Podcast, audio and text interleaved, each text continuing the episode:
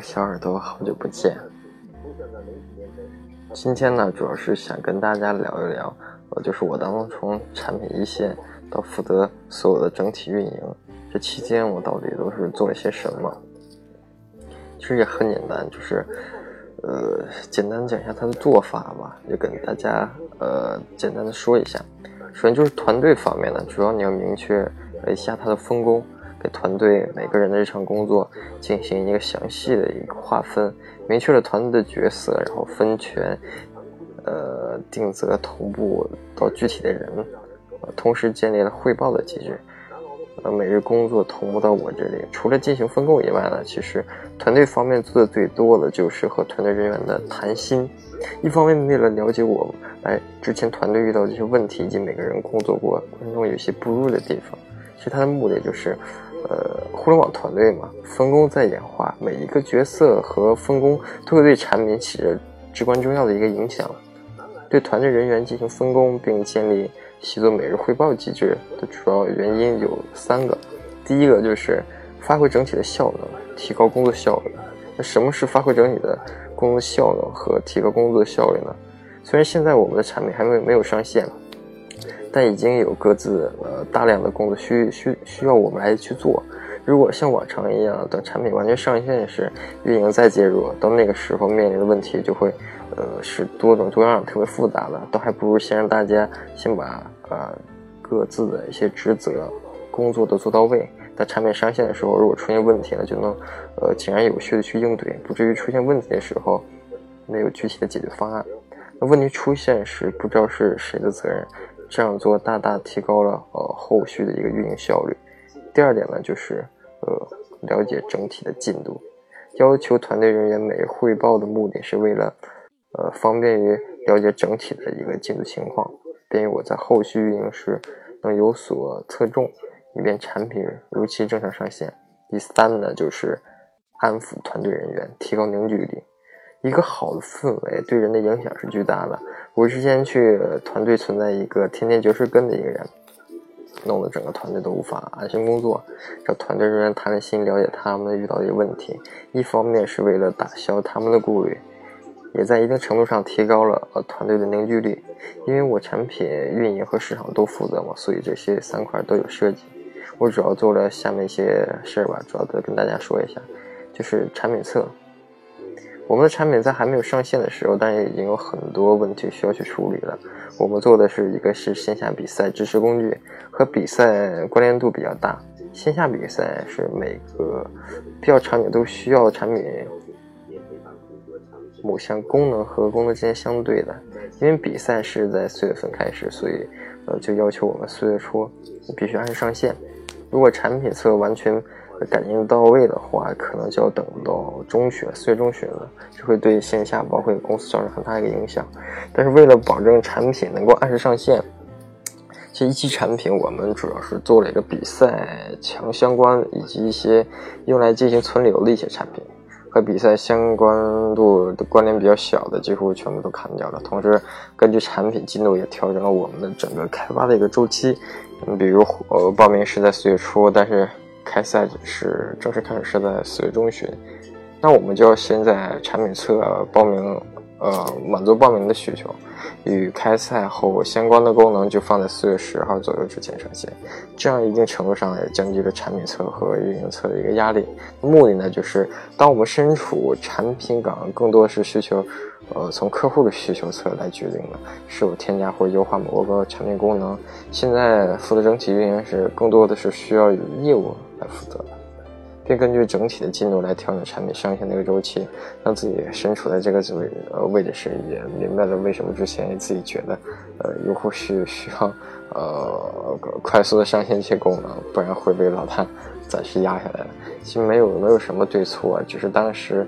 有更重要的事情去做。一个好的产品人员不仅要对用户负责，更要对呃业务负责，在不伤害用户体验前提下，要做到业务价值的最大化。那什么是运营侧呢？运营侧的做法有什么呢？因为我们现在不涉及用户运营，所以前期主要的就是做一些用户用户的运营一些前期的准备。你准备工作量大致也就是这几项吧，跟大家说一下。第一个就是进行数据的买点，在一些关键路径进行买点，买点一早不宜迟，因为数据买点主要是为了以后的数据化运营啊提供更多的参考。第二是定调，确定平台内容的基调，因为我们是以比赛工作切入点。的一个服务性的一个产品，内容上主要就是和呃咱们这个比赛相关。第三个就是确定他们的内容源，确定内容基础的那个基调之后呢，就可以根据咱们的内容形式和内容基调来进行一个呃内容的一个筛选，内容源一个筛选。筛选内容源主要有两种方式，第一个是从一些社区啊扒一些内容，当然也要考虑侵权这个问题啊。另外一个就是引入有竞争力的内容的供应商。当然，在我们没有议价能力情况下呢，后者的成本要高一些。第四个就是建立内容池，因为我们产品现在还不支持内容上传，所以就先搜集来一些呃素材统一归档到内容池，以便啊我们之后的一个快速上传。第五就是水军号的一个筹备，水军是运用不可缺少的一部分啊。我们的水军主要是为了满足内容上传的需求，不用做一个引导社群的一个基调。第六个就是意见领袖的筹备，工具性的产品天生的留存率就比较差，除了呃用户在比比赛时打开以外。呃，基本上都都都打开的特特特别低，除非平台有他特别感兴趣的人，或者是内容能够满足他的某种隐性需求，他才会去打开去看。所以呢，我们也储备了一些意见领袖便于的产品上上全上上线啊，后由咱们的那个 POC 啊，逐渐过渡到那个 UGC 这块。运营侧大致做的工作也就是这些，或者说是暂时我能想到吧，也就是这些。它的目的呢，就是数据买点是许多产品人员在产品开发之外都需要面对的。我们进行数据买点时，主要是为了方便于之后，呃，分析用户进行产品后的一个行为表现。因为工具类的产品啊，主要就是满足用户的快速报名的一个参赛需求。如果数据显示用户注册之后报名所用的时间比较长，这说明用户的引导做的还是不够好，或者报名的步骤太过繁琐。这时候我们应该就应该知道接下来产品运营的重心所在是在哪儿了。确定好的内容基调，就是为了凸显咱们产品的定位。一个产品的定位是需需要通过方方面面传达出去的。通过内容传达是一种最为呃直接的一种方式。但如果用户对产品内部的内容感兴趣，留下来的概率也就会更大。确定内容源是建立了内容池，为了方便于产品上线后的内容上传的一个工作。内容筛选就真的就是一早不及迟的一件事。如果你同样是在做一款产品的话，那这一点一定要注意。水军呢，水军水军是在一个产品早期的时候，呃，作为一个呃引导平台用户活跃的这么一个功效吧。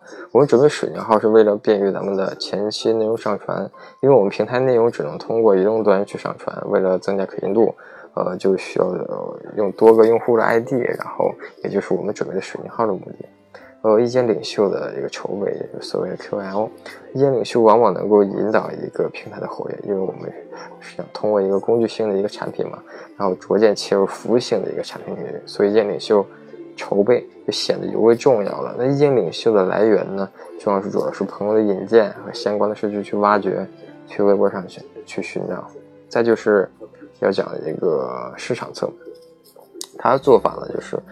呃，我把市场侧分为变现方面和用户引导的一个方面。在变现方面呢，我们主要的就是根据产品的特性进行呃一些运作。上面我已经提到了，我们是一个以比赛支持类的工具作为切入的一个服务平台。我们的前期用户主要来源于就是一个大型赛事的 IP 进行合作。我们现在已经达成战略合作的赛事是在四月份，呃，全国大致会有百万量级别的用户吧，同时通过产品进行报名。同时有大量用户涌进来，导致运营成本在短期内会迅速提高，但也就是进行一个变现一个最好时机，因为产品产品属性决定的。我们在进入公司，我在进入公司的第第一天嘛，就是在和老大，呃，快速变现的问题上达成了一致。一方面也是为了给团购提供造血功能，另一方面也是为了形成一个商业闭环，以便于后续的融资。变现呢，主要是通过接入地方的服务商收费。然后一些商家的定制赛事，因为我们有行业资源，同时这种变现也并不会伤害用户的体验，所以就采用了这种方式。